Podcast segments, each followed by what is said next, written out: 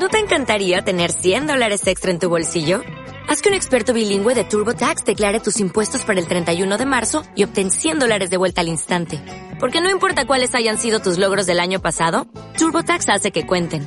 Obtén 100 dólares de vuelta y tus impuestos con 100% de precisión. Solo con Intuit TurboTax. Debes declarar para el 31 de marzo. Crédito solo aplicable al costo de la presentación federal con TurboTax Full Service. Oferta sujeta a cambios o cancelación en cualquier momento.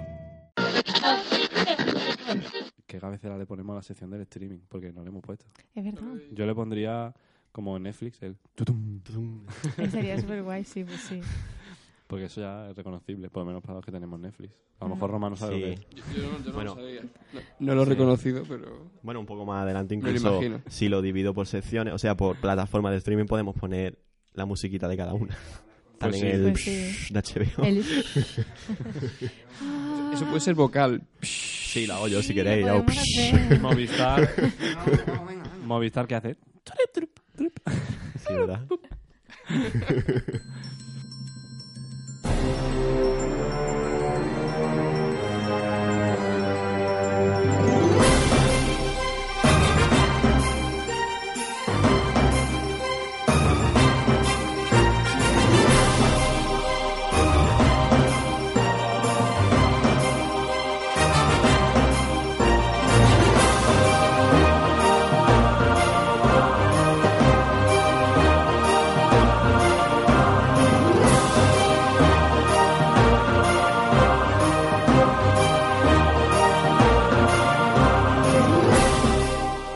Muy buenas noches, les saluda Román González Cama en nombre del equipo de Más Vale Cine que Nunca en Sport Direct Radio 94.3 FM y además nos pueden escuchar en la página web, en streaming y en la aplicación TuneIn. Hoy tenemos uno más, Nico nos vuelve a faltar, pero hoy somos cinco. Eh, repite como siempre Jesús Marineto, ¿qué tal? Hola, ¿qué pasa, Román? Aquí estamos una semana más. Eh, Irene, ¿qué tal? ¿Cómo estás? Muy bien, muy contenta de, de estar aquí otra vez. A Cristian parece que le ha gustado, repite, hola Cristian. Hola, ¿qué tal? Aquí estoy de nuevo repitiendo una semana más, por segunda semana consecutiva. Y hoy nos acompaña un recién iniciado, Ricardo González, ¿qué tal? Hola, buenas noches. Estoy encantado de estar aquí. Muchas gracias por haberme invitado. Bueno, pues hoy es Viernes de Dolores. Y para ser originales vamos a hablar de una película religiosa. ¿Película religiosa? Pues yo no me he preparado una. No mientas. Sí, sí, me he preparado una. Una que es un poco extraña, pero eh, no sé si, si... Yo he escuchado que la gente por aquí se ha preparado algunas películas que son religiosas, entre comillas. A ver, sí, yo No, me he Irene. preparado una temática religiosa, pero no es religiosa la película. Entonces, pero bueno, me habéis dejado, así que yo la, la he metido. Religiosas que hable sobre religión, ¿no? No Claro, que no- sea que respetuosa sea- con la creencia católica. A Aunque ver, sea espiritual. No me parece irrespetuosa, pero bueno, ya lo comentaremos más adelante. A ver si vamos a salir de aquí la semana que viene y nos van a matar la gente por la calle. Bueno, la, la película ya tuvo su polémica en la época. Sí, la de Jesús también tuvo cierta polémica, ahora luego comentamos. La mía pe- película es la polla. Jesús en sí fue un tío polémico. ¿Yo? Ah. No, coño, Jesús. Lo siento, no estoy yo. Yo es que viene de Dolores y me da igual, entonces no estoy puesto en, en la temática de hoy. Perdón. Bueno, pero como siempre vamos a hablar primero de, de los estrenos de esta semana.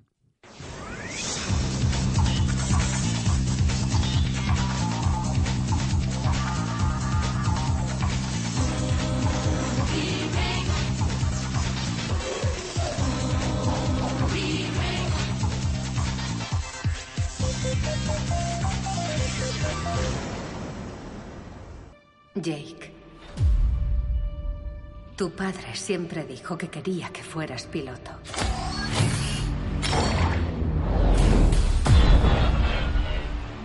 Decía muchas cosas. Pero yo no soy un héroe como él. Los Kaiju volverán.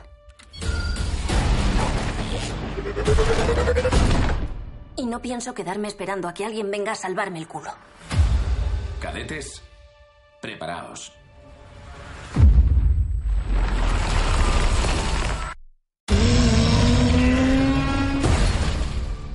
Secuela directa de la película de Guillermo del Toro, Pacific Rim Insurrección. Han pasado 10 años tras la primera invasión que sufrió la humanidad, pero la lucha aún no ha terminado. El planeta vuelve a ser asediado por los Kaiju, que emergen desde un portal interdimensional con el objetivo de destruir a la raza humana. Ante esta nueva amenaza, los robots gigantes ya no están a la altura de lo que se les viene encima. Será entonces cuando los supervivientes de la primera invasión deberán hacerse cargo. La marihuana medicinal es ya una industria multimillonaria. Esta pastilla es el futuro. No lo veo claro. Mirad, habrá gente que sepa que Buzz Aldrin pisó la luna, pero hasta el más tonto sabe que Neil Armstrong lo hizo primero. ¿Y sabéis por qué fue él el primero? Era el ¿Le abrió antes la escotilla? Porque quitó al puto Buzz Aldrin de en medio e hizo historia por cojones. Me has convencido. Repleta de caras conocidas como Joel Edgerton, Charlize Theron o Amanda Seyfried, nos llega Gringo. Se busca vivo o muerto. Un empresario norteamericano envuelto en un asunto de una empresa farmacéutica verá cómo su vida da un vuelco por un accidente de tráfico. Una comedia negra repleta de acción. Ahí dentro mataron a un tío hace 10 años. ¿No le parece un poco raro? ¿El qué? Que haya habido dos tiroteos en un mismo sitio. En los dos cinco personas presentes. En los dos un niño de 10 años. Ya no creo que es raro, porque en 1955 ya hubo allí un asesinato. Y también ocurrió el 12 de abril. La apuesta española nos llega de la nueva película interpretada por Raúl Arévaro y dirigida por el director de 100 años de perdón. Un niño de 10 años recibe una carta con una amenaza de muerte, pero nadie en su entorno parece creerle. John, un joven obsesionado con los números, investiga una serie de muertes ocurridas a lo largo de los años en el mismo lugar y que parecen tener un patrón en común. Érase una vez un hermoso bosque donde vivía un conejo llamado Peter, con una chaqueta azul ¡Perdón! y sin pantalones. ¡Adelante! ¡El jardín es nuestro! ¡Coged lo que queráis! La película infantil de esta semana nos la trae Sony con una adaptación del cuento clásico de Beatrix Potter, Peter Rabbit, un conejo rebelde de lo más revoltoso que intenta hacerse con el control de la huerta de un granjero. Además aparecerán caras conocidas como la de Don Han Gleason o Rose Byrne. Yo, Lucas, lanzo un mensaje a todos los seguidores de nuestro Señor Jesucristo. Una maldad terrible reina en el mundo. La oscuridad se propaga. Sé que sois víctimas de graves persecuciones. Están poniendo a prueba nuestra fe. Sé que dudáis del camino. Pero he venido a Roma a buscar a Pablo, a escribir su historia, a traer esperanza, a traer luz en medio de esta oscuridad, a recordarnos a todos. Interpretada por James Caviezel, el Jesucristo de la Pasión de Cristo de Bell Gibson, nos llega Pablo, el apóstol de Cristo. Nos cuenta la historia de Lucas, quien, como amigo y médico, arriesga su vida al entrar a Roma a visitar a Pablo, que está preso en la celda más oscura y sombría de la prisión del emperador Nerón, que está decidido a terminar con los cristianos. Antes de que se promulgue la sentencia, Lucas decide escribir otro libro, uno que detalla los comienzos del camino y el nacimiento de lo que conoceremos como Iglesia. Y Cristian, como repite, no se va a escaquear de que nos cuente las noticias de las plataformas de esta semana.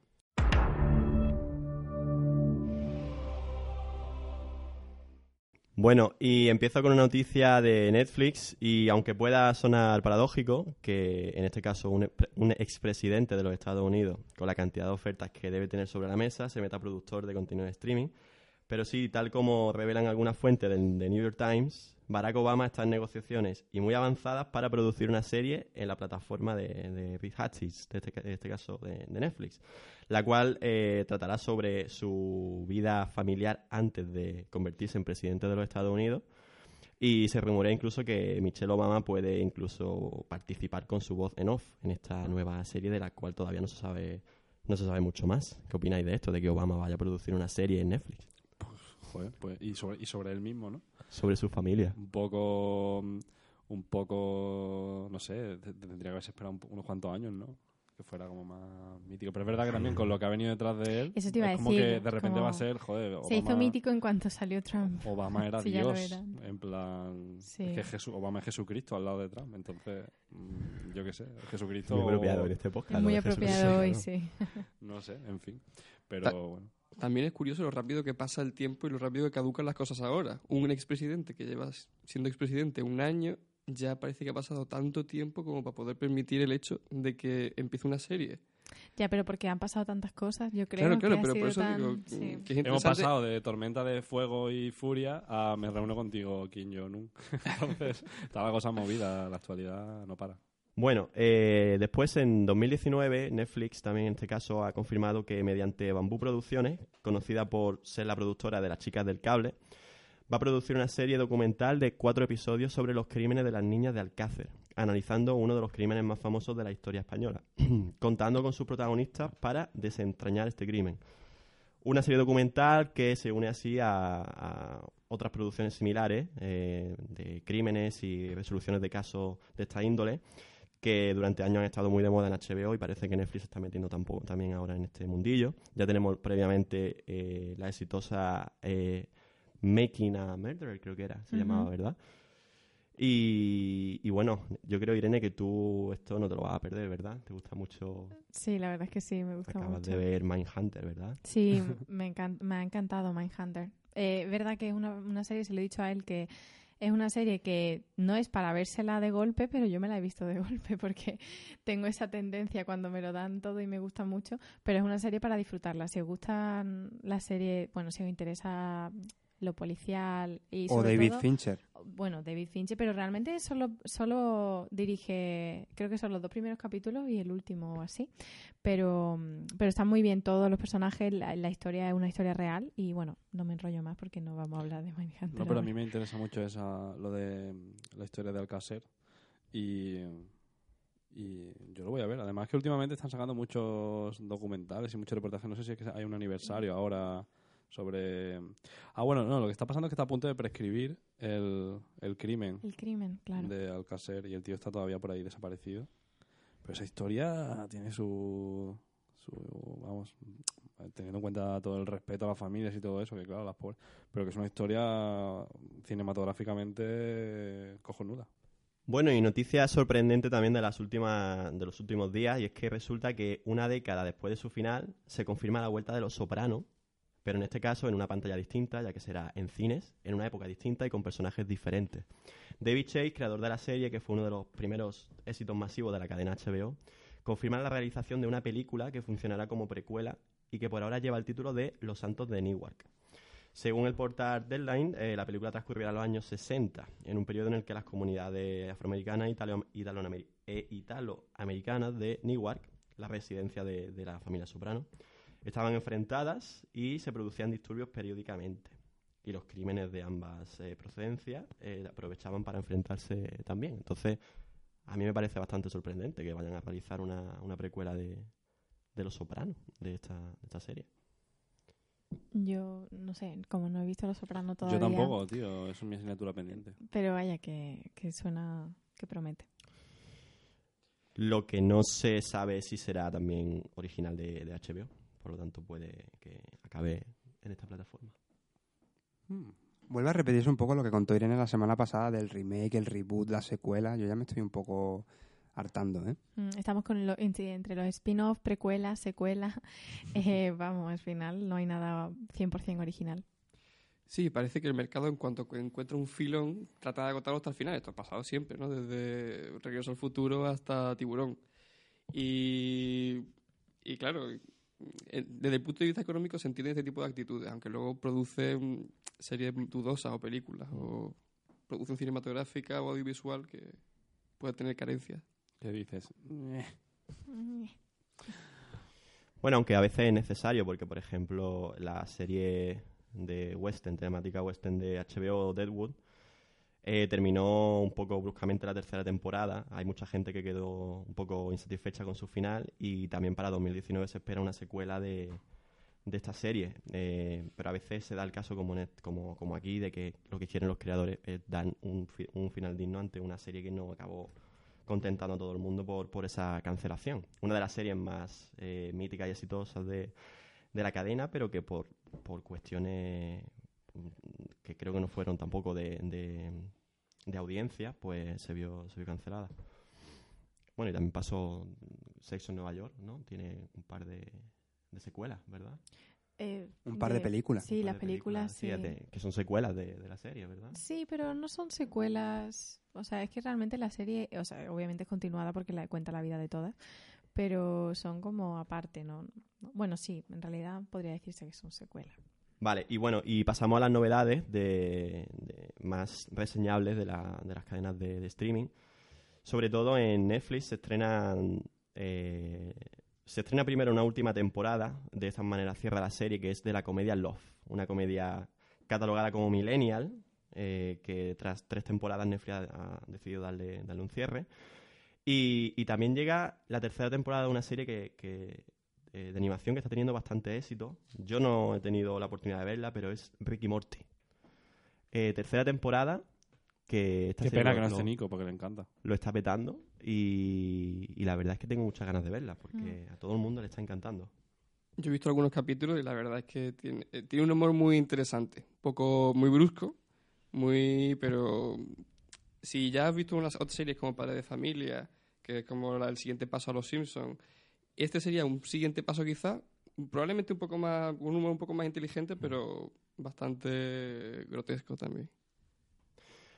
Pues eso, se estrena la tercera temporada en, Netflix. Ya estaba previamente en la plataforma Sky, eh, pero ya se estrena la temporada completa en, en- en- Netflix. Porque en Sky lo que pasa, no sé si alguien lo ha probado, pero muchas veces las series no tienen la temporada completa, sino que caducan, es decir, eh, tienen, en, su- tienen en disponibilidad los dos, tres últimos episodios, pero caducan y no puedes, si quieres verte los primeros capítulos o, o la temporada al completo, muchas veces no es posible.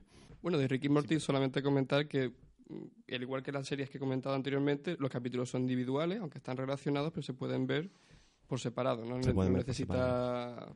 No tiene una No, continuidad. tiene una continuidad, pero no es necesaria. O sea, podría ser como otra serie, incluso de... Como conocía vuestra madre, ¿no? Que aunque tiene una continuidad, pero cada capítulo tiene una temática propia y se puede entender por separado. Salvo la fatídica última temporada. Bueno, continuamos con una serie de estrenos interesantes que se han producido en la plataforma de Amazon. Amazon parece que se está especializando en rescatar series eh, ya acabadas y parece que olvidadas por otras plataformas. Sorprendentemente ninguna de estas estaba anteriormente en el catálogo español, como por ejemplo The Office. The Office se une así a otra serie mítica, otra comedia mítica que tampoco estaba en España y de hecho nunca se había estrenado en España, que es Parks and Recreation una comedia considerada de las mejores de la historia y de los últimos años. Estas dos, pero sorprendentemente eh, la plataforma las ha estrenado sin doblaje al castellano y tampoco subtitu- eh, al castellano. O sea, si alguien la quiere ver, tiene que conformarse con el subtitulado en, en inglés. Estoy muy pegado en serie, o sea, me suena la serie, pero no tengo ni idea de esa serie. Yo tengo una ganas de verla. La, la verdad es que me alegré mucho cuando la estrenaron porque es la típica serie que, que yo quiero ver de hace tiempo, pero no está en ningún sitio ya y claro, al final te resignan, ¿no? Pero ahora pues me pondré a verla. Sí, bueno, quiero aclarar que The Office tiene una versión británica y otra americana. En este caso, Amazon ha optado por la americana protagonizada por Steve Carell. Y junto a estas también se ha estrenado Friday Night Lights, eh, un drama, bueno, drama y comedia, podríamos decir, sobre un pueblo que gira en torno a un equipo de fútbol americano eh, y, su, y- y su, bueno, la historia sobre este equipo y, y el fanatismo que produce. Y esta serie es otra de las series míticas eh, americanas de los últimos años, tampoco estaba en el catálogo español. Y también se la considera como una de las series con mejores finales de la historia de la televisión. Así que bastante interesante. Y repito que es la primera vez que se estrena en una plataforma de, streaming. Y por último, continuando con Amazon, se, se está comentando, se está rumoreando de bastante, eh, bastante en los últimos días que se está interesando la plataforma por hacerse a partir de 2019-2020 con los derechos de eh, los derechos del fútbol, de la liga. Cierto, no sabemos mm, el año que viene dónde vamos a ver la Champions ni la Liga, no se sabe nada. Estamos totalmente desprotegidos. Qué drama. Será complicado porque tiene uno, los derechos son muy caros y dejan, realmente, aunque parezca mentira, dejan muy pocos beneficios. Entonces, eh, al haber tanta competencia, los márgenes están ajustando tanto que alguna, posiblemente Movistar ya ha dicho, incluso Vodafone, que puede renunciar a tener esos derechos y centrarse en otras cosas que le puedan ser más rentables. Y probablemente los que somos usuarios de alguna de esas plataformas, pues ahora vamos a tener que buscar dónde ver el fútbol ahora. Yo creo que si a, Movistar se le quitan el fútbol, tiene ahí un, un problemón porque muchísima gente tiene Movistar por el fútbol. O sea, pienso yo, de España, Sí. en España, ¿no? Y, y si se lo quitan al final, eh, la gente se pasaría a Netflix, yo creo, ¿no? A lo mejor. Porque el precio es, mu- es muchísimo más. eh, una diferencia muy grande. Por eso se lanzaba a hacer series propias, a hacer mm, películas y, bueno, y a tener una buena cartelera. De hecho, ha hecho un contrato Movistar hace poco con Netflix y los usuarios de, de Movistar Plus van a tener Netflix en... o la cartelera de Netflix en su... Sí, justo lo hemos comentado, ¿verdad? En el programa ante- Sí. eh, la semana pasada. Lo comentamos. Sí. Sí, Pero, no, pero ya lo han cerrado porque no estaba claro. No lo sé. Esto venía de largo porque hace no mucho fue la Junta de Accionistas de, de Movistar y, bueno, montaron un espectáculo en Madrid, trajeron a todos los representantes de Movistar eh, internacionales y en un momento dado salió el, el CEO de Netflix a escena hablando con el propio eh, Álvarez Payete, que es el presidente de Movistar actualmente, y ahí ya después se vio pincelada de que podía haber algún tipo de acuerdo. Probablemente este, este tipo de cosas siempre se llevan fraguando mucho tiempo hasta que la gente mm, se, acaba enterando. Y bueno, por último, como estreno en interesante en Amazon, eh, Amazon estrena la serie original de Hulu, dado que en España todavía no ha llegado a esta plataforma, pues algunas de las series más, eh, eh, destacables de, Amazon, de, perdón, de Hulu se están estrenando o en Amazon o en HBO. En Amazon se estrena The Looming Tower, una serie original de Hulu que llegó hace unos días a la plataforma y por lo visto es bastante recomendable con Jeff Daniels de protagonista, que hace poco también eh, estuvo en la serie de temática western de Netflix, de Netflix eh, Godless. ¿Habéis visto alguno Godless? No. Tío, no tengo ni idea. ¿eh? Es que no tienen Netflix, Román. Claro, yo cuando he dicho temática western pensé que iba a decir... eh, Westworld. Westworld. Ah, sí. Y de repente hay otra y me ha dejado ya descolocado totalmente. Bueno, pues esta serie, como digo, es original de Hulu. Ya tenemos otra en el catálogo español, como por ejemplo El cuento de la criada, que aunque es de Hulu, la tiene en exclusiva HBO España. Supongo que cuando Hulu, a través de la plataforma de Disney, llega a España en los años próximos, pues estas series pues pasarán a, a ese catálogo, al catálogo de, de Disney, que es la que tiene los derechos de 60% de los derechos de Hulu. Y esto es todo durante por esta semana en la actualidad de- del mundo del streaming. Eh, es la primera vez que me he dado cuenta de que no tengo ni idea de series ni de televisión. Yo me creía que sabía, me sabía todas, por lo menos las más, las más conocidas, y no tengo ni idea. O sea, lo de Hulu es una cosa ya ¿Te has sentido como yo cuando empiezas a hablar tú de actores y de tu lista de 500 y toda la historia esa que De cuentas Guillermo del siempre? Toro. Guillermo del Toro. El protegido. sé. Claro, al entrar mucha competencia en este mercado, de repente sale, empiezan a producir... Pensaba que iba a decir, ahora que hay más gente que está mejor Sí, sí, formada, sí. pues ya nos quedamos aquí los tontos. eh. No, no, yo que De Román y yo. No, no, el, el público coge lo que se le ofrece. Entonces, si de repente empieza a haber muchísima demanda, pues claro, es obvio que nos quedamos fuera de todo lo que hay. Ya eh, va a ser difícil llegar a abarcar todo, toda la producción audiovisual que hay. Igual que es difícil abarcar todos los libros que se editan y todo. Va a ser muy difícil encontrar a alguien que sepa de todo. De todas maneras, yo creo que, bueno, porque Cristian, menos mal que no ha hecho, se ha puesto a, a enumerar todos los estrenos de Netflix, pero es que Netflix es una churrería, o sea, Sí. está todo el rato estrenando, entonces podríamos hacer un programa solo de eso. Sí, esto se le ha llamado el, el fenómeno del, del Pick TV, es decir, que cada vez las producciones originales de distintas, eh, distintos sectores se están ampliando más. Es decir, este año, por lo visto, se iban a estrenar en 2018 solo 500 series originales entre pues Amazon, Hulu, HBO, Netflix, Facebook también va a hacer contenido original, YouTube, como antes estuvimos, estuvimos hablando la semana pasada de, de, de Karate Kid. Y bueno, incluso Huawei se quiere meter en el contenido original. Quiere sacar una plataforma de, de streaming. O sea que esto va a llegar un momento lo que estuvimos lo que estuvimos hablando. Spotify también, ¿no? Spotify también. Si Spotify quiere hacer una serie también musical con, con Tim Robbins. Bueno, aquí yo puedo aportar un poco de mi parte de experiencia profesional, que, que al final eh, muestra un poco la tendencia, ¿no? En que todo vaya hacia el vídeo, todo vaya hacia el vídeo. La gente, bueno, esto dice muy poco del futuro de- del programa, pero hay muchos estudios que dicen que para el año 2020 el 80% del tráfico de datos en Internet va a ser de streaming de vídeo. El 80%. Con lo cual, pues todo está yendo hacia el vídeo, ya sea por mm, eh, eh, plataformas de streaming como Netflix y demás, o por incluso YouTube, que aunque tenga más producción propia, además de pues, vídeos de, de particulares. ¿no? Y ahí el auge de esto va para arriba.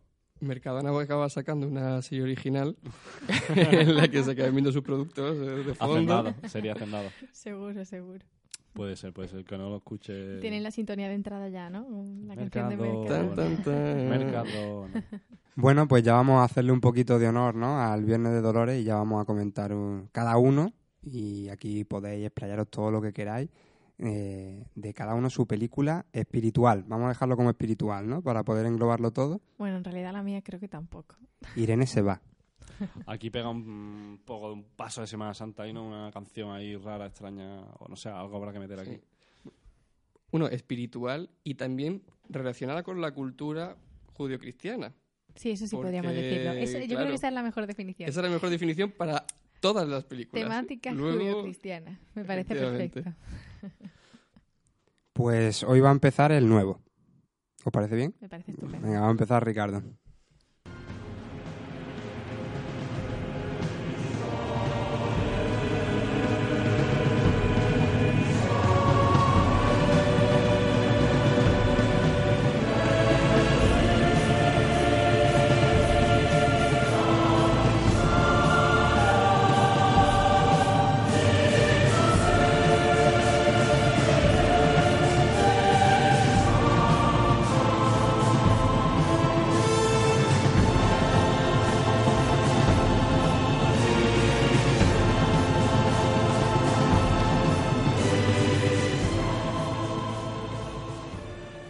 Bueno, mi película es Silencio de Martin Scorsese y personalmente creo que debería ser la última, ya que temati- la temática eh, invita a eso. Vamos a tener a Noé, que es una película bíblica del Antiguo Testamento, vamos a tener eh, La Última Tentación de Cristo, que es previa a la pasión, vamos a tener eh, La Pasión de Cristo propiamente dicha.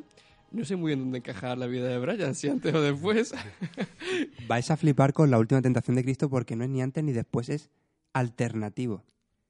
No me lo esperaba para nada, ya, ya os contaré. Me lo estás poniendo muy complicado, Román, la verdad. Pero lo que sí sé que la mía debe ser la última, ¿por qué? Porque es ¿qué pasa después de todo esto? ¿Qué pasa, pero no ya al año siguiente, qué pasa siglos después? ¿Cómo, cómo, cómo esto afecta al mundo? Y afecta al mundo como se define, en, como se muestra en esta película. Por eso creo que deberíamos ir por partes y, y no liar a, los, a nuestros oyentes. O sea, Pues cambio de planes, Jesús, te toca. Tengo que empezar yo, ¿no? Bueno, pues yo voy a hablar de Noé, de Aronofsky 2014. Noah. 2014. Y bueno, lo primero de todo es eh, si, saber si la habéis visto, porque la idea no es que yo empiece aquí a contar historias de la película, Yo sí la he visto y no me gustó nada. ¿no? Me temo que la he visto también, por eso Pero puedo no, hacer no- luego apuntes. ¿no te gustó nada? Hombre, este tipo de películas con sus efectos, pues siempre tiene algo de, de atractivo y tal. Pero como película, personalmente creo que no, no es muy allá.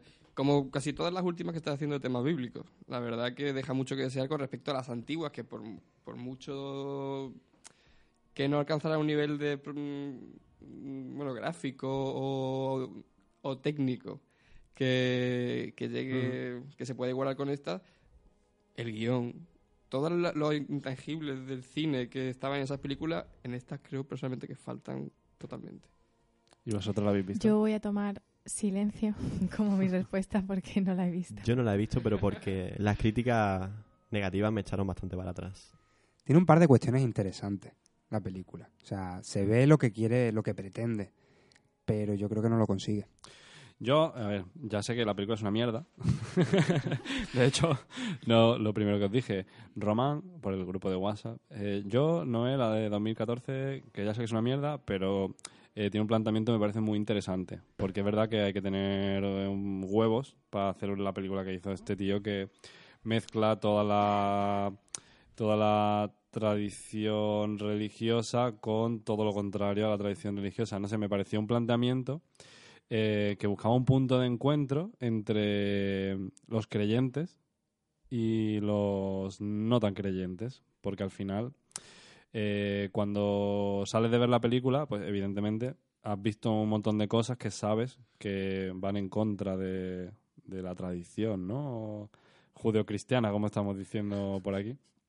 Eh, pero que son cosas que no están hechas desde un punto de vista ofensivo o desde un punto de vista de derribar la religión, como sí que vemos en otras películas, sino que lo que plantea es una visión diferente.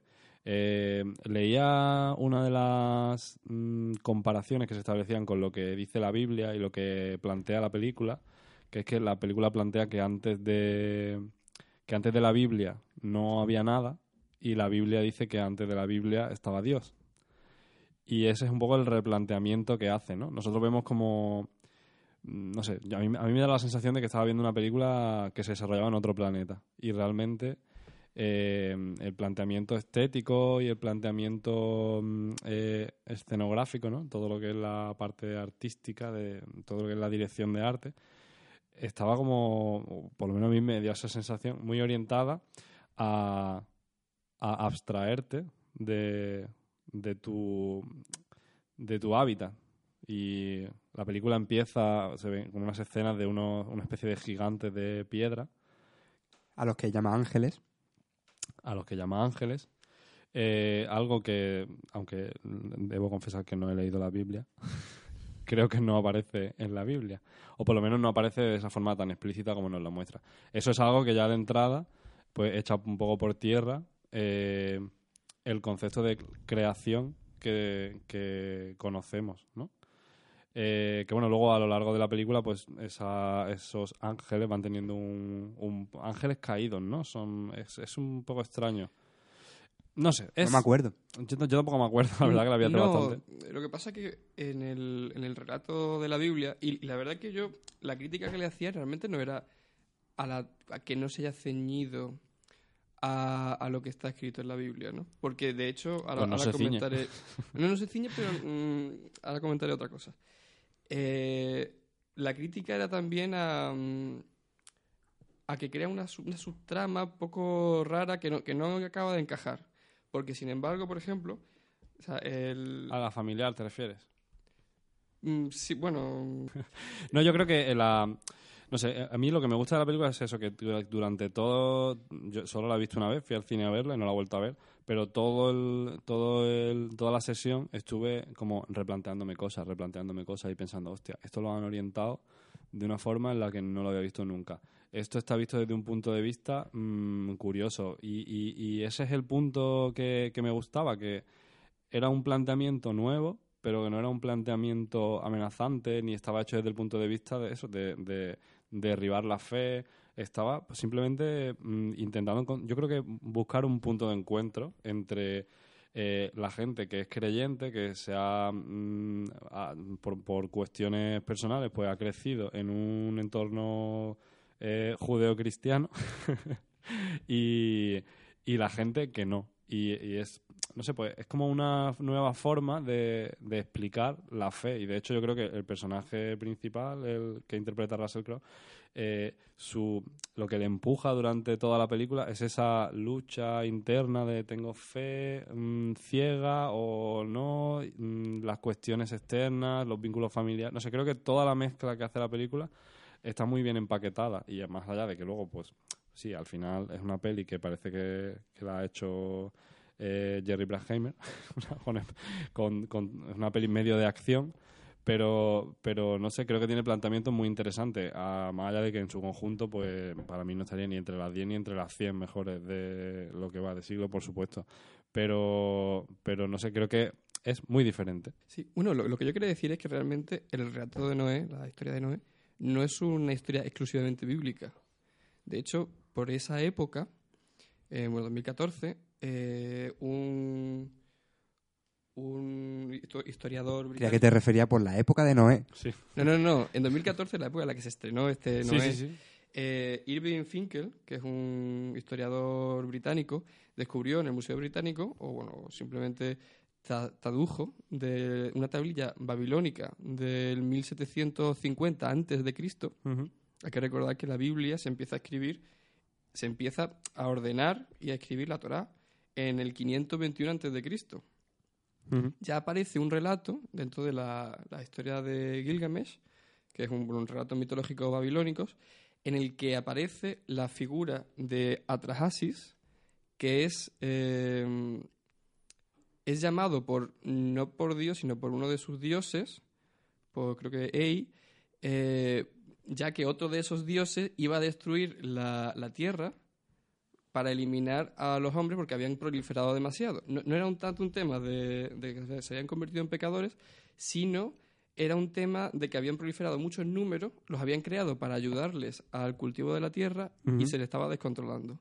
Entonces Ei decide salvar a Trahasis, que lo considera un hombre justo, y le llama a hacer, a deshacerse de sus propiedades y a salvar su vida, deshaciendo su casa y construyendo un barco. O sea, tiene muchísimas similitudes con el relato bíblico. Por eso no me parece tan perturbador el hecho de que mm, cambiara muchas cosas, metiera ángeles de roca, eh, porque sin embargo sigue apareciendo la figura de un dios monoteísta, que en el relato babilónico no es así. Y, eh, y las similitudes llegan hasta el punto de que eh, cuando acaba la tormenta lanza una paloma al vuelo, de hecho lanza varias, lanza algún cuervo, el cuervo no llega porque ha encontrado tierra, eh, hace un sacrificio, Noé también hace un sacrificio, eh, Dios le perdona, bueno, Dios se arrepiente incluso de, de haber mandado el diluvio, y, y el, el dios babilónico que, que provoca ese aumento de la, de- del agua, también se arrepiente, conmovido por el relato del otro dios, de por qué había salvado a este hombre justo. También incluso aparecen la- las parejas de animales. Está todo muy, muy imbricado. De hecho, probablemente ni siquiera sea una tradición babilónica exclusiva, porque hay, en, de hecho, en este, en este relato, la- el arca aparece como un, una coracle, que es una embarcación típica de, bueno, Sumeria quiere decir, y Babilonia, que está en Irak. Está en esa zona. Hay una embarcación tradicional que es un, un disco, o sea, una embarcación circular, como la que describe esta tablilla sumeri- sumeria. Entonces, probablemente esto sea una historia de, de recuerdos del pasado, de algo que ocurrió incluso cuando no había escritura, y cada cultura adaptó ese relato. Además, eran- estaban todos muy relacionados. Abraham, por ejemplo, que se, se supone que es el comienzo de la, de- del pueblo judío, era un habitante de Ur, que es una ciudad mesopotámica. Recibe la llamada de Dios y se va a Cana. Entonces, toda esa gente escuchaba unas historias parecidas y toda esa gente eh, las relacionaba entre sí, las adaptaba a su subcultura relativamente pequeña, porque no eran poblaciones muy altas, y, y eso acababa rodando en el tiempo y acababa en relatos que se van distanciando, pero no tanto. Sí, no está claro. Y además eso no solo pasa con Noé, sino que pasa prácticamente con la Biblia al completo. Eh, hay, eh, ya no sé si serán más o menos eh, ciertas, pero comparaciones de incluso Jesucristo, ¿no? Con un montón de otros relatos. Pero yo lo que, lo que quiero decir, en el fondo, es que más allá de que eh, la historia de Noé, pues que la historia de Noé que ha trascendido al, al mundo actual en, mayor medida, por lo menos en, el, en, los cristianos de hoy, eh, evidentemente pues habrá otra, otros pueblos con otras tradiciones culturales, otras tradiciones religiosas que tendrán una historia parecida, pero y que seguramente sea la misma historia que ha evolucionado de forma diferente. Pero aquí, eh, quiero decir, eh, Aronofsky con, la, con esta película pues está un poco cambiando la historia que todos conocemos, eh, atacando, mm, eh, digamos, algunos puntos clave, pero eso sin, sin el ánimo de, de, de derribar el establishment católico y de amenazar. De hecho, esta película fue prohibida en, en varios países que ni siquiera son de tradición cristiana, en algunos países musulmanes. No sé, yo creo que, que eso es lo que para mí le da el interés a, esta película. No se limita a narrar o a tener eh, un.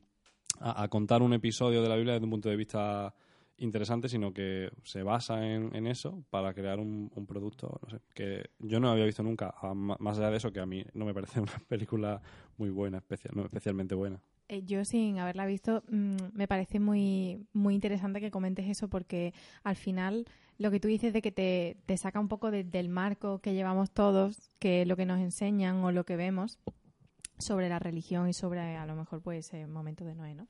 Eh, a mí me parece que la religión es de lo más subjetivo que hay porque cada persona la ve de una manera. Entonces yo me imagino, además siendo este director tan excéntrico como es, ¿no? Que no sé, con las últimas películas que ha visto a mí, por ejemplo, Cine Negro, no me, no me gustó. Una de las razones por las que no he visto la película es porque a mí el director en general no me llama.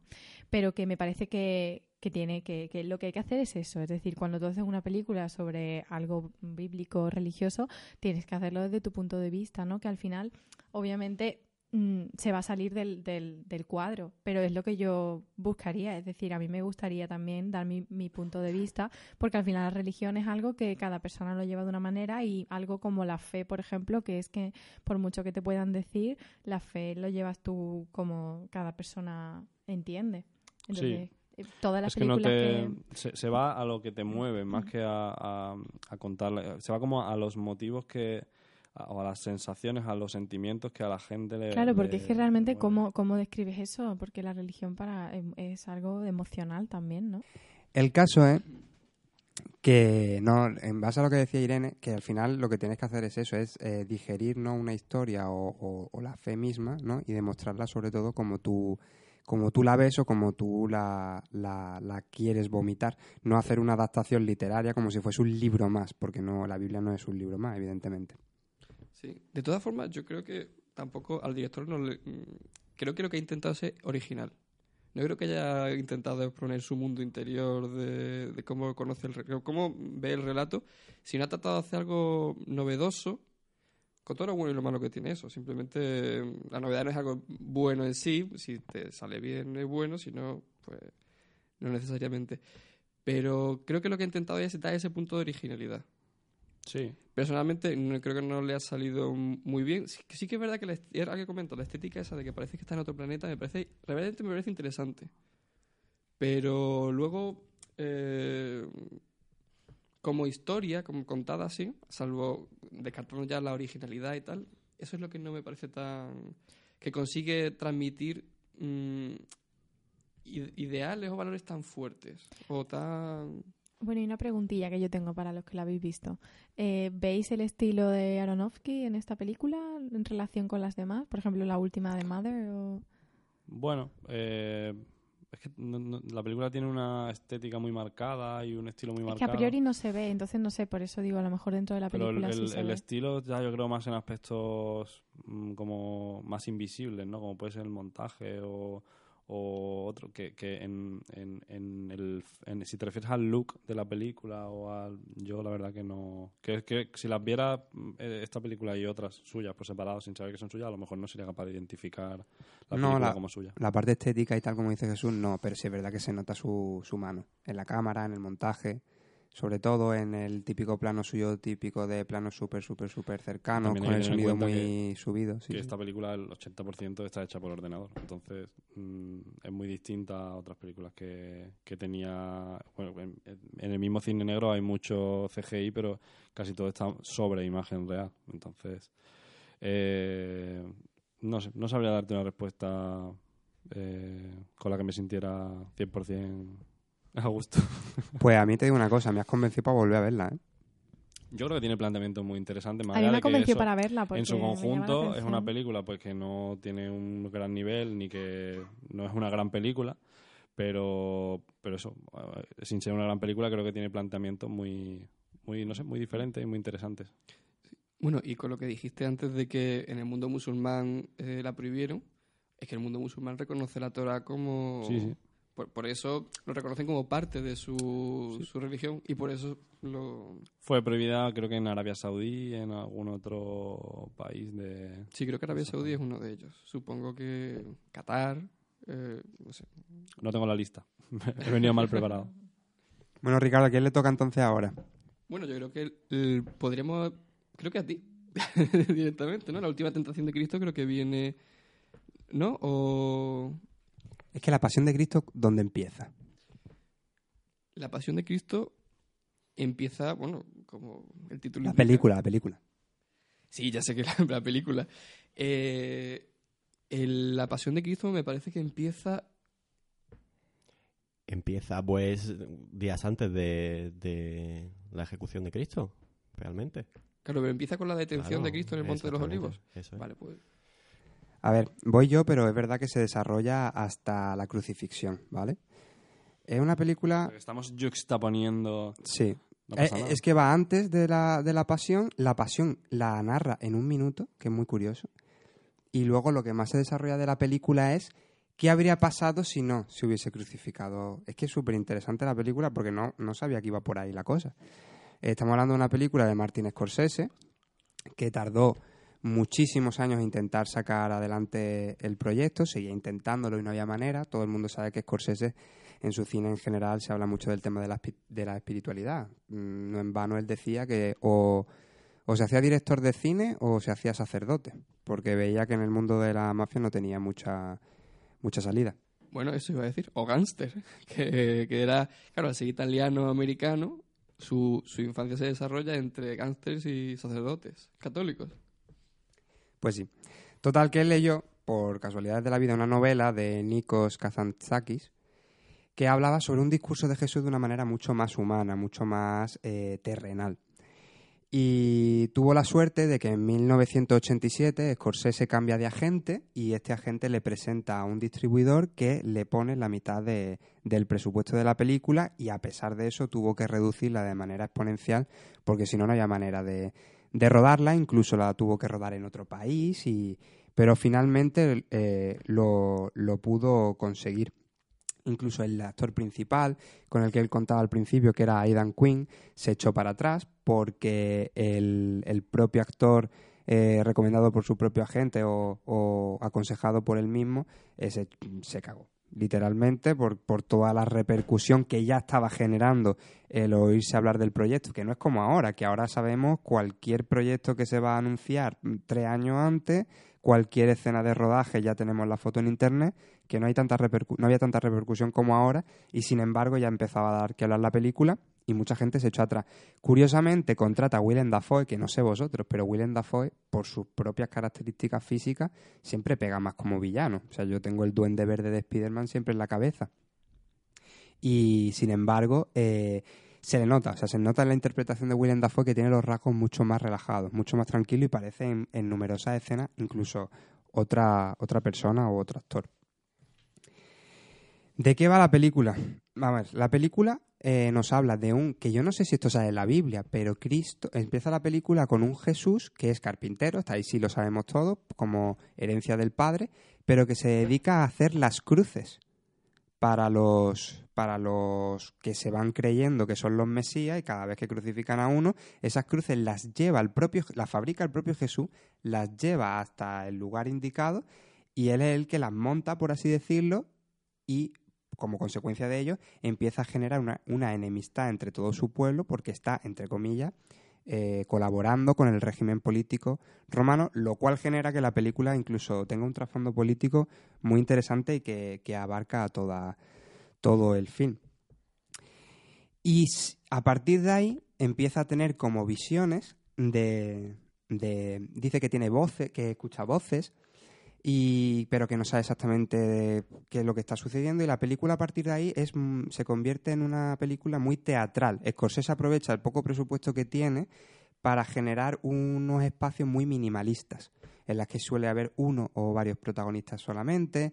Tú ves eh, la escenografía y, y- y sabes que ahí no puede vivir gente, que es imposible, son casas abandonadas, las calles están vacías, ¿no? Entonces le da ese toque teatral que le, que le sienta muy bien, pero que por otro lado te choca mucho con la manera de rodar de Scorsese. De repente dice, este tipo de cine histórico, de cine eh, heredado más de años anteriores, no le pega a lo mejor este tipo de, de, de rodaje y mucho menos este tipo de escenografía. Sin embargo, le da como un toque bastante, bastante interesante.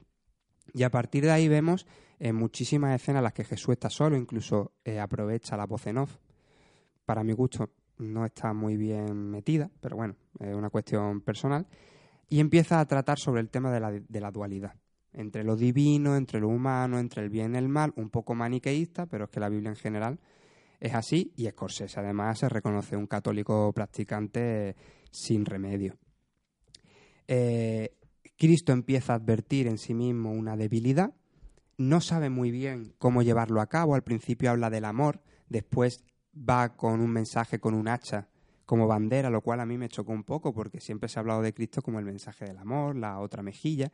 Sin embargo, la mayor parte de la película estamos hablando de un Cristo bastante visceral y bastante agresivo.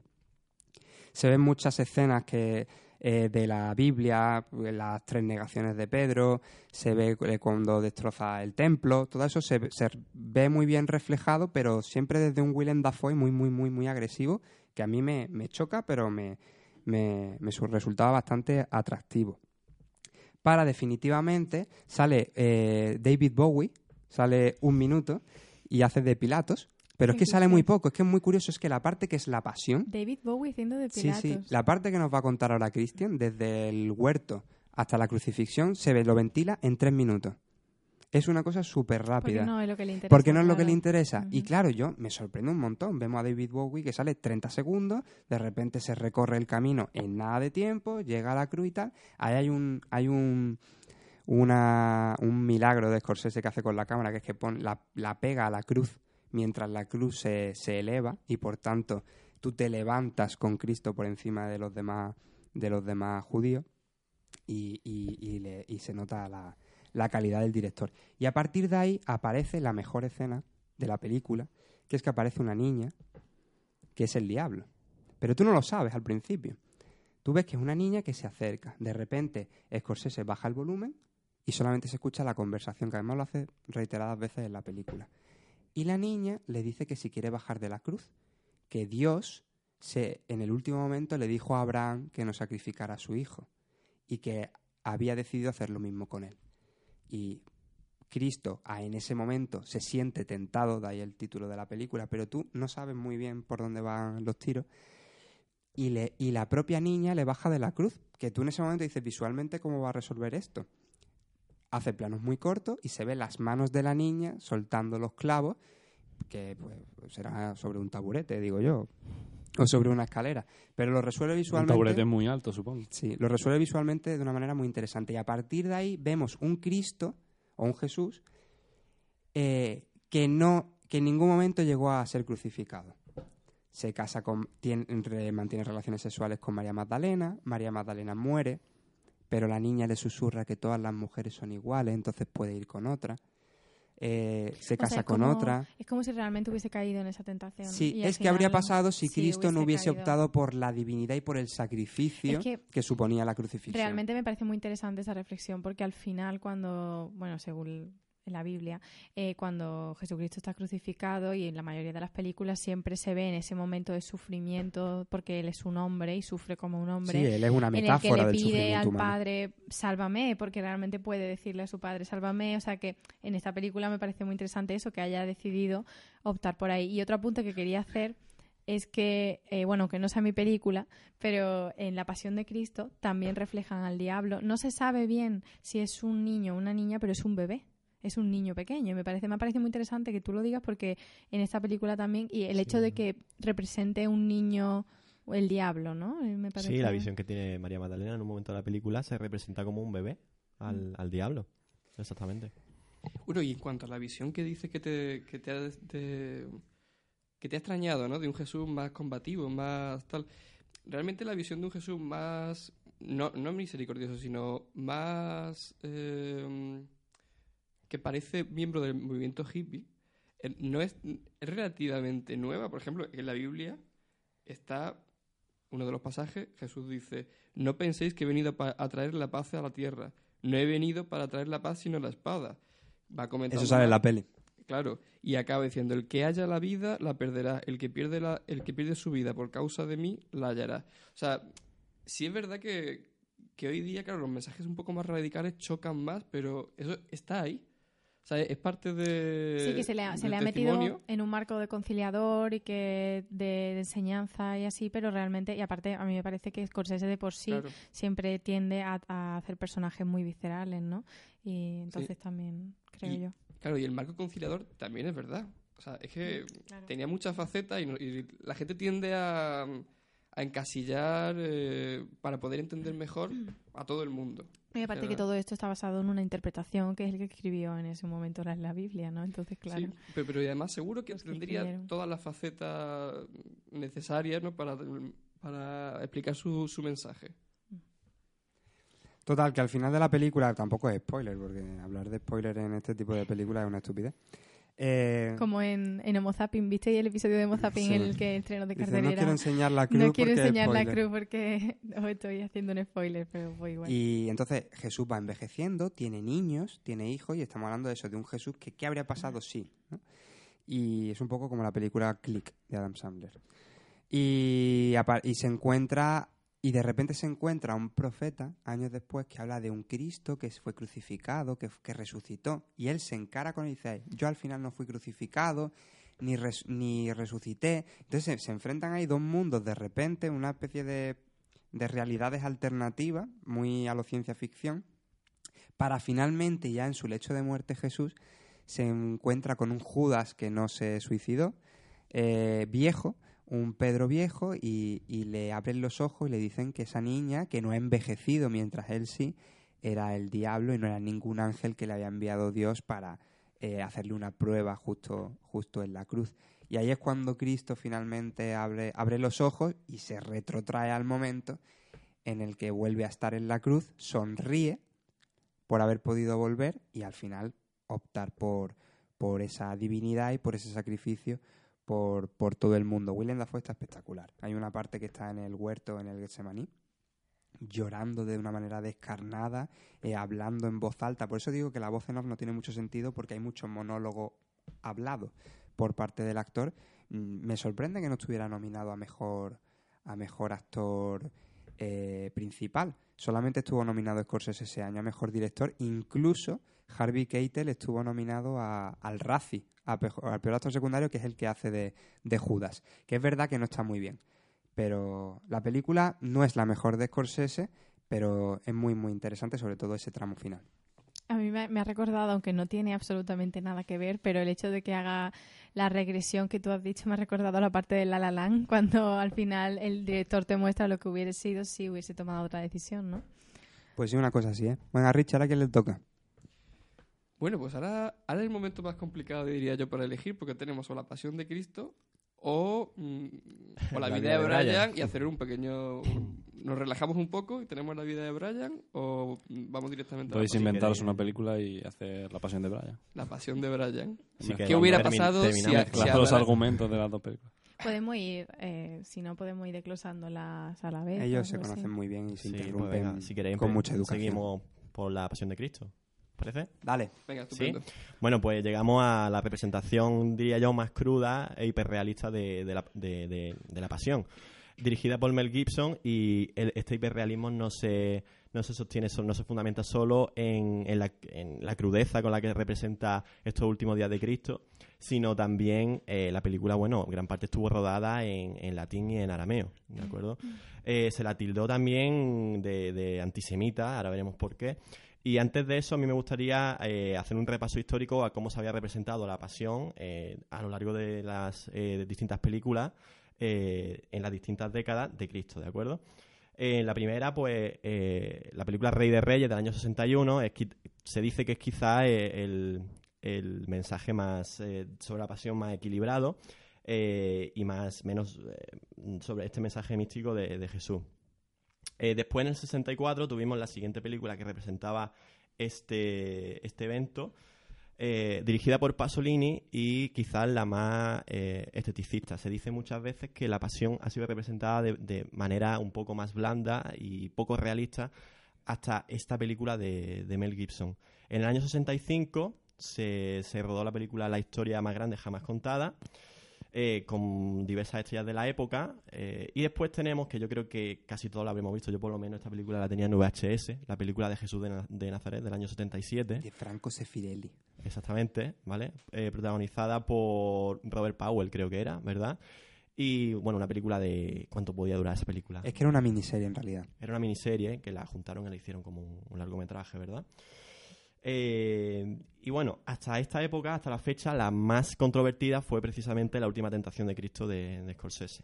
Hasta llegar al año 2004, en la que Mel Gibson pues, decidió representar con toda la crudeza y e hiperrealismo que, él consideraba esta película que se convirtió, de hecho, en la película religiosa más taquillera de la historia.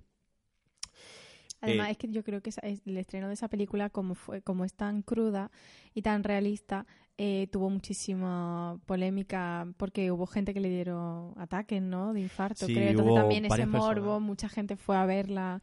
Lo interesante de todas estas polémicas es que la iglesia nunca se postula, nunca, nunca decide si le parece bien una película religiosa o no. De hecho, con Jesucristo Superstar, por ejemplo, hubo Mm. parte que la odió y parte que cogió la guitarra. ¿No? Eh, Curioso. Y luego también yo creo que eh, esta versión de La Pasión de Cristo, tan cruda como dices, no podía haber sido en otra época que en la que fue, ya que si hubiera sido antes, o sea, si hubiera años antes, no, probablemente no lo hubieran permitido. Incluso aunque lo hubieran permitido, la sociedad no estaba preparada para Mm, esa crudeza. sí. O sea, yo creo que las películas mm, van En su contexto al histórico. paso Su contexto con histórico. el gusto y el entendimiento de la gente. Puede que ahora no se permitiera. Posiblemente. Sí, bueno, fue bastante impactante. Como dice Irene, hubo varias personas que sufrieron ataques de corazón y, y demás en, en las salas de cine. Como digo, fue la película más taquillera de la historia y se la consideró antisemita hasta el punto... Bueno, en Israel, de hecho, nunca se llegó a estrenar porque allí decían que, la película la veían totalmente innecesaria. La, la verdad es que la acusación de antisemita me sorprende bastante, pues la, la crudeza mayor de la peli y la violencia más fuerte la ejercen romanos. La los, los legionarios romanos. Sí, pero queda muy clara que los que condenaron a Cristo y por culpa de son los judíos. Entonces, claro, yo creo Sí, que en ese pero- momento mm, ¿Es posible que el judaísmo se mantenga a día de hoy por orgullo? Por decir, no, es que no era. No era, ¿sabes? Teníamos que razón. sí ahora. Claro. Bueno, aparte de eso, eh, la película, eh, esta crudeza que se ve en, la- en las distintas escenas, digamos que el protagonista Jim Caviezel también lo pasó bastante mal. Había veces que tenía que pasarse horas y horas maquillándose hasta el punto de que si a lo mejor eh, el tiempo no era favorable y llovía durante el día de rodaje o, algo similar, tenía que acostarse, tenía que dormir incluso maquillado para poder seguir al día siguiente rodando y poder ahorrar en, en- en tiempo de, de eso que, que perdían, bueno, que perdían, que tenían que, que pasar maquillando y tal. Yo quería preguntaros precisamente qué os parece, eh, qué, os parecen los últimos trabajos de, o sea, la diferencia entre su faceta como actor y de director de Mel Gibson. Os quería preguntar. Porque esta es su segunda película después de Braveheart, ¿vale? Y, y bueno, aparte de esta Apocalipto, siempre muestra este tipo de hiperrealismo en las películas. Quería preguntaros precisamente eso. Bueno, al final el hiperrealismo, como tú bien dices, forma parte de su estilo, ¿no? Y es fiel a ello. A mí me parece un director muy interesante. Creo que toma decisiones muy, muy, muy curiosas, que es la puesta en escena. Como actor, la verdad es que hace muchísimos años que no veo ninguna película suya en la que él salga como, como, como actor o como protagonista. A mí me gustan mucho sus películas, ¿eh? Sí, a las mí que también. él dirige. A mí me gustó mucho Apocalipto también. Me pareció muy intensa como todas sus películas. Y Braveheart ya ni te cuento, ¿no? Sí, yo creo que él entiende que el cine debe ser así, debe contar crudamente la realidad. O sea, no, no tiene por qué- igual que en el arte, no, no necesariamente tiene por qué ser así, pero él debe de pensarlo y, y por eso hace ese tipo de películas. Luego, bueno, yo creo que la última peli que vi en la que él aparece como actor hace de de ya de, de pureta pasado de vueltas que salva a su hija de un mafioso ya está en, esa parte también ha sido un poco mm, apartado de la industria por esas acusaciones de antisemitismo bueno no tanto por la peli de la pasión de Cristo sino porque lo pillaron ebrio mm, bueno tiene Sí, su historia tiene un historial importante. y hoy día mm, se empieza a expulsar de, de la industria a gente que hace cosas fuera de la moral de general. Probablemente pues ir ebrio y decir insultar y tal no es lo más gordo que ha pasado últimamente desde luego, pero a él ya empezaron a, a apartarlo de primera línea por su actitud. Sí, irónicamente, Hollywood ahora es una inquisición. Bueno, yo, eh, bueno, tienes que añadir algo más o voy, voy yo añadiendo así un poquito de pinceladas de, porque me parece interesante. pasión. Me parece interesante también ir comentando a la vez el contraste de, mm, de la vida de Brian con la pasión de Cristo, porque no ha ido, vaya, yo creo que siendo, contando lo mis, la misma época y basado, di- digamos, en el mismo momento, no hay dos películas más dispares, vaya, porque bueno, La vida de Brian, para los que no la conozcáis, es de los Monty Python, que es un grupo cómico británico. Y mm, bueno, es de 1979. Fecha importante, ¿por qué? Porque es una película muy polémica. Yo he, he querido dar este toque cómico en, en, la lección de mi película, pero realmente no es una película religiosa, como he dicho antes, porque... Eh, Ni de hace, Cristo. Ni de Cristo, porque cuenta la vida de Brian, no de Cristo, como bien dice el título. ¿Por qué? Porque ellos decidieron, además es muy interesante, porque estaban reunidos en un bar, los Monty Python, y que eh, quería, no sé si fue Terry Jones, el que quería hacer una, una película sobre Jesucristo, ¿no? Pero claro, no iban a hacerla porque no, porque para ello además ellos dijeron que era una, una, figura positiva y que no iban a parodiar nada de eso. Entonces decidieron inventarse la vida de un segundón, que es Brian, que es una persona que da la casualidad de que nace el mismo día que Jesucristo. A raíz de esa coincidencia, pues siendo llevando una vida paralela a de Jesucristo, pues dan lugar a una serie de malentendidos porque lo confunden con Jesucristo varias veces durante la película, durante su vida adulta que dan lugar pues a una serie de sketches que son que son muy graciosos, son una risa, ¿no? Entonces ellos hacen un humor, mm, si no habéis visto ninguna película de los Monty Python, pues es humor muy, muy británico, es un humor también muy absurdo a muchas, muchas veces, crítico y también ácido. O sea, yo para mí esta película lo tiene todo en ese sentido de, de humor. Yo creo que es la, la primera gran película, no, no, gran, sino la primera película de los, de los Monty Python, porque sí es cierto que la anterior, la de los Caballeros, no era una película propiamente dicha, era un conjunto de sketches que incluso no pertenecía o no obedecía a una narrativa interna eh, fílmica propia.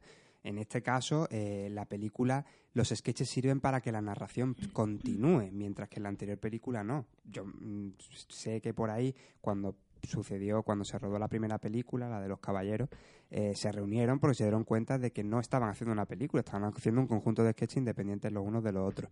Sin embargo, eh, son capaces de, de, gestionar y de montar un guion muchísimo más sólido que la vida de Brian. Y estamos hablando de una obra maestra. ¿eh? Sí. Sí, bueno, de hecho, en la primera película de los Monty Python, la de Los Caballeros de la Mesa eh, cuadrada yo siempre me acuerdo de la escena, en la, escena principal en la que van simulando el sonido de caballos, porque realmente no tenían presupuesto para tener caballos. Es decir, que tenían que ir incluso improvisando sobre la marcha, ciñéndose al poco presupuesto que tenían. Sí, además eh, hacen el sonido de caballos como unos cocos, entonces es muy, muy gracioso. Sí, además fue un rodaje muy, muy complicado, tanto en, las dos en la primera película, porque dirigían los dos, dirigían Terry Gilliam y Terry Jones. Y mientras uno se ceñía más en los movimientos de cámara, la puesta en escena, que era Terry Gilliam, que es el que luego ha desarrollado una carrera como director de cine muchísimo más sólida, eh, Terry Jones estaba más pendiente de la dirección de actores y tal. Y eso lo tuvieron que suprimir en la vida de Brian porque no funcionaba. Los caballeros en la, un vida desastre. De, en la vida de Brian solo la dirige Terry Jones. Y, mm, y bueno, eh, allí hubo, se pusieron de acuerdo al final en hacer eso, en hacer una vida, o sea, contar la vida de una persona que vive, que vive una vida paralela a la de Jesucristo. Y bueno, hay escenas de esta película que son míticas, como la escena de Pijos Magnificus. Los que la hayáis visto, pues sabéis que esta escena es, es, buenísima.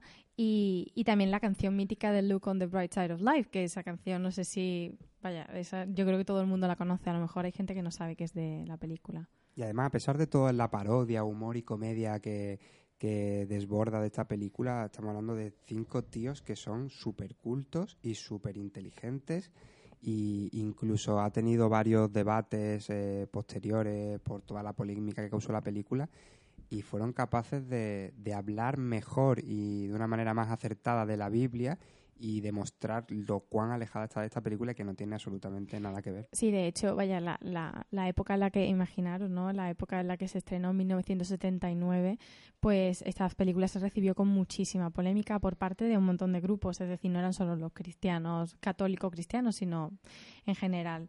Eh, ellos tuvieron que, bueno, y fue prohibida en muchos países también, eh, ellos tuvieron que que decir algo sobre ello y simplemente dijeron que ellos no lo hicieron con ninguna intención de ser una blasfemia. De hecho, en mi, por mi parte yo no la considero una blasfemia, sino que lo considero una sátira, ¿no? Y, dijeron que, que, bueno, que lo único bueno de esta película es que, eso lo dijo John Cleese, que lo único bueno de esta película era que por fin habían conseguido poner de acuerdo a tantos cristianos tan diferentes en 2000 años, porque estaban todos de acuerdo en que la película era una blasfemia. De todas formas, a mí me parece mucho más sátira del mundo de los Monty Python de su época que, que de la época bíblica, o sea, que de la época de Jesús de Nazaret. Ya que es la sociedad moderna viviendo en esa época y sus incongruencias, Mm. realmente. Sí, el, choque, digamos, de como, las pers- como pensamos ahora Claro. a, a la época antigua. Sí. En definitiva, una sátira de, la, de su época, no de aquella época. Y una curiosidad de... Bueno, aparte no he dicho que toda esta polémica, obviamente en Reino Unido hizo que fuera una de las películas más taquilleras. De hecho, de su año es la película más taquillera porque todo el mundo quiso ir a verla como suele pasar con estas cosas, ¿no? Y una curiosidad de la película es que no sé si sabéis que le retiraron la financiación unos días antes de, de rodarla pues no, la por verdad la no- no lo polémica y fue George Harrison, componente de los Beatles, el que financió esta película finalmente. Sí, algo he oído, creo. Yo quería añadir una curiosidad sobre la Pasión de Cristo, que investigando más a fondo sobre la película, eh, algo que no sabía, y es eh, la primera opción de Mel Gibson en vez de Jim Caviezel para representar a, a Cristo. ¿Sabes quién fue? Eh, puede ser... Willem Dafoe. No, este... Para nada. Matthew McConaughey. Para nada. Eh, no me sale el nombre. ¿Lo digo? Will Smith. Macaulay Culkin. Adiós. Te prometo que se me ha venido en la cabeza. Iba a decir. eh, Macaulay Culkin. No sé por qué. Me iba a traicionar la cabeza diciendo. Al final, al Oye, final, pues si veo una foto suya de ahora, da el pego, ¿eh? Y nos queda el silencio, ¿no? Silencio. Pues tienes poco tiempo. Así bueno, que... voy a tener que ser breve. Date prisa. Bueno, Silencio. eh, es la peli que hemos elegido última. Habla muy bajito por, por eso. Por consenso. Ya por que consenso es- no, la has elegido tú. Consenso forzado. Consenso, ¿crees que sea la el última? consenso era que empezaras tú, pero la has cambiado y has dicho, no, ya el último. Bueno, os he convencido entonces. Eh, es cómo llega este movimiento, esta, esta religión que empieza con las películas que hemos escuchado anteriormente, cómo llega a los extremos del mundo y, que, y cómo se lleva hasta allí, ¿no? Y son dos portugueses, que, que podías pensar que hacen dos jesuitas portugueses en, en Japón, en Japón de 1640. Bueno, los portugueses se expa- expanden, se van por el mundo mediante claves comerciales y uno de ellos es Macao, que es una ciudad china, actualmente es la única ciudad donde se permite el juego y era una colonia portuguesa. Curiosamente, una ciudad que tiene el contraste de, de calles de, de barrios tradicionales portugueses con casinos al estilo más hortera posible. Eh, pues desde ese enclave que los portugueses dominaban, eh, llegan van dos jesuitas en busca de eh, su maestro a, Japón. Bueno, los jesuitas llegan a Japón mucho antes con San Francisco, con San Francisco y crean una comunidad de creyentes importante. Pero las autoridades japonesas ven su poder eh, en peligro debido a la nueva religión, porque tenían muy, este- muy ligado estrechamente el Estado con la religión budista. Ujú. Budista, mm, creo que era mezclada con sintoísmo, con Taoísmo, funcionismo, ¿no? taoísmo. Sí, tenían, habían confeccionado un Estado religioso que mantenía su sistema feudal que no se acabará hasta la época Meiji, me parece. También es una película que está muy interesante, independientemente del teatro religioso, para los amantes de la cultura japonesa, pues se ve que era Japón cuando aún no conocían casi nada de Occidente. Solamente tenían pequeñas relaciones comerciales. Bueno, pues eh, la peli a nivel técnico es muy interesante. Incluye muchas vistas cenitales que parece como si mm, quisiera ofrecer la perspectiva de Dios, ¿no? Desde arriba, de repente sube mucho. Eh, e intenta también meter eh, al espectador mucho en el como un observador partícipe del espacio. Y esto lo hace a través de planos previos a- al plano principal. Vuestro, lo que, los que sabéis más de cine que yo me podéis corregir en cualquier momento. Y este plano está desenfocado, entonces te da la sensación de que estás observando desde cierta distancia. Esto lo Ujú. hace bastante, ¿eh? es bastante continuo. Y luego, ya por terminar con el tema técnico, hay muchísimas escenas que recuerdan a cuadros barrocos. Se van alternando mm, escenas japonesas típicas con bruma que podría recordar a, a, esa- a esos dibujos, a esos grabados japoneses, con escenas eh, en la oscuridad, ilumbrados por candiles muy dramáticos, muy barrocos, que expresan mucho sentimiento y mucho una, bueno, mucho dramatismo, como, como ya he dicho. Y luego, pues bueno, por no destipar demasiado la película, porque sí es, pues creo que es la más reciente de todas las que hemos hablado, ¿sí? Eh, estos dos misioneros van al encuentro con... De, bueno, van a la búsqueda del padre Ferreira, que fue su mentor, que está perdido, y hay eh, noticias de que se ha pasado al budismo. Entonces esto no se lo creen y quieren encontrarlo. Y a su vez pues quieren ayudar a la comunidad de creyentes que vive allí perseguida. Es una peli muy interesante. Es, en cierto modo se puede considerar lento, sin que esto sea algo especialmente negativo. Simplemente hay gente que se identifica más con películas de un ritmo lento y gente que no, no la soporta. Y, en general es una película muy interesante, muy intimista. La palabra silencio no, está, no es casual. Hay muchas escenas en las que mm, son los pensamientos de, de estos dos jesuitas, concretamente de uno, que es el que se puede decir que es el protago- protagonista, que mm, van llevando a través de la película hacia pues el desenlace final que no revelaremos porque a este le vamos a respetar un poco el, el hilo argumental. Pues bueno, nada más. ¿Qué queráis comentar sobre Silencio? A ver, eh, que- quería preguntarte, porque yo tampoco la he visto todavía, eh, tengo interés eh, eh, por Andrew Garfield. ¿Qué te parece el, actor? Porque realmente es su primer papel dramático, ¿no? Con ese peso. Bueno, hizo, tam- ¿no? hizo también ya aprovechando eh, que el tema de Mel Gibson, también hizo la de Hacksaw Ridge, la última película Ah, ah, dirigida sí, por Mel Gibson. Pero eso fue después, ¿no? Fue, fue Fue, pues, yo creo que el, a la incluso el mismo año. sí, ¿no? Sí, en No lo tengo 2016. claro. Sí. Todos los actores me parecen absolutamente creíbles. Todos. Los japoneses, el, bueno, hay un inquisidor que persigue a los cristianos japoneses de la zona, que es el... No, lo- los japoneses... eh, eh, perdón. Eh, hay- bueno, todos, todos y cada uno de los personajes me parece que, que han conseguido darle mucho realismo a lo que interpretan. Incluso el propio, los propios prota- protagonistas mm, se les ve dudar, se les ve mm, ilusionarse, se los ve... Tiene una, un registro de sentimientos mm, bastante amplio. En general es una película muy interesante y muy recomendable para las personas que estén interesa- interesados en el tema, incluso en la historia. Muy bien. A mí lo que me sorprende de esta peli es que no estuvo nominada a nada. Y por lo visto fue un- un- una peineta por parte de la academia a Scorsese, porque incluso mucha gente dice que aquí está la última gran obra maestra de Scorsese, que es la que todos esperábamos. Pues bueno, nos hemos quedado ya sin tiempo, así que Román, vamos con la peli deportiva. Hoy vamos a hablar, no lo esperáis, ¿eh? Hoy vamos a hablar de Cars, Cars. Wow. Oh, peliculote. ¿Pero de la 1, la 2 o la 3? de la única que hay. ¿Cars? ¿Cars hay 3? Mm, La 2 y la 3 no existen. No. No.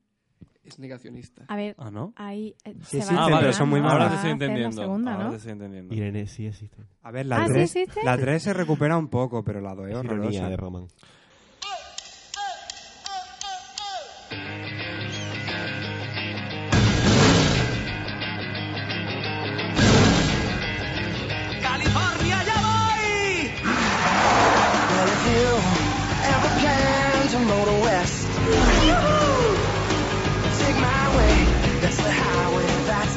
Soy el más rápido, el más veloz. Soy un rayo. ¡Ay, ay, ay, ay, ay, ay, ay! ¡De golpe! buena pesca, mate. ¿Dónde estoy? En Radiador Springs, el pueblo más bonito de todo el condado de Carburador. Tengo gasolina orgánica, un chupito. ¿Ese zumo de drogatas? Soy Rayo McQueen, el famoso coche de carreras. Soy un instrumento de velocidad aerodinámica. ¿Conoscere molto Ferrari? No, no, no, no, no. Ellos corren en Fórmula 1. ¿Qué? Luigi solo sigue a los Ferrari. Conozco a los de su caraña, es de carreras. No quiero ofenderle, pero usted pasa de 0 a 100 en cuánto? ¿3,5 años? Oh. ¿Cuándo te has preocupado por alguien que no fueras tú mismo? ¿Es que los coches de carreras nunca paseáis? Oh, vaya máquina. ¡Eh! ¿Eso que llevas ahí detrás es un tatuaje? ¿Lo has visto? Sí es cierto que Cars no es la mejor película de Pixar, incluso muchísima gente dice que es la peor de Pixar. Sí es cierto que, que- que me, me parece muy interesante el arco del propio protagonista y cómo va evolucionando. Eh, A mí me gusta el tractor. ¿El mate? sí. Pues mate es el protagonista de la segunda parte y no ve qué La coñazo. escena de los tractores en el campo de noche, yo creo que es la escena de animación con la que más me he reído en mi vida. Tenemos que tener en cuenta que es cierto que Pixar siempre hace películas para adultos y para niños. Esta es la más infantil de todas. Teniendo presente eso, me parece una película muy interesante y bastante didáctica y, y educativa.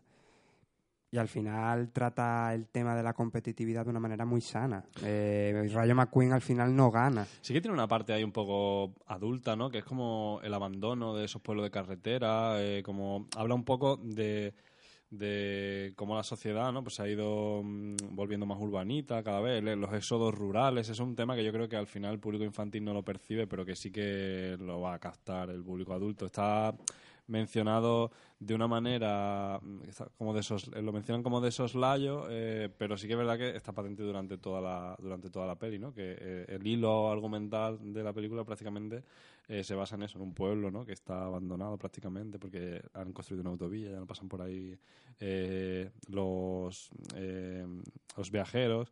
No sé a mí esa parte sí que la veo Sí, cierto. Y luego la parte más relacionada con el deporte, eh, yo creo que hay pocas películas que reflejan también eso de ganar no es lo importante, sino lo importante es participar. Y como al final, ¿no? Rayo McQueen le da una vuelta a todo eso, incluyéndolo junto con lo que tú acabas de comentar del abandono, ¿no? Y un coche que está a punto de jubilarse al final consigue que acabe por lo menos la carrera. y es muy divertida la versión en español latino Rayo McQueen Yo tengo, yo tengo la 2, no, tengo la, la 1 en latino también. Pues nada. Del Top Manta. y con esto Bueno, y con esto no hemos- se nos ha ido muchísimo el tiempo. Eh, pues nada, como siempre, muchísimas gracias por habernos escuchado, se había aguantado hasta el final. Mañana estamos en iBooks y, y en iTunes. Y cualquier duda en Twitter y en Facebook. Y, y nada, feliz Semana Santa a todos. Adiós. Adiós, un placer. Adiós. Adiós.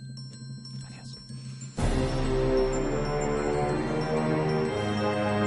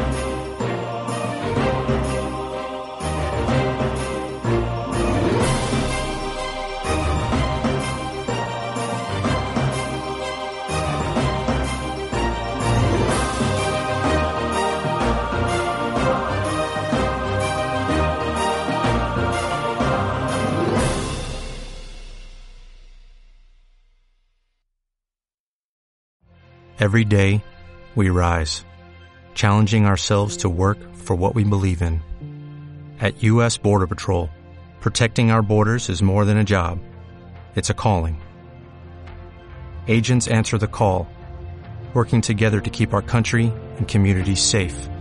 If you are ready for a new mission, join U.S. Border Patrol and go beyond. Learn more at cbp.gov/careers.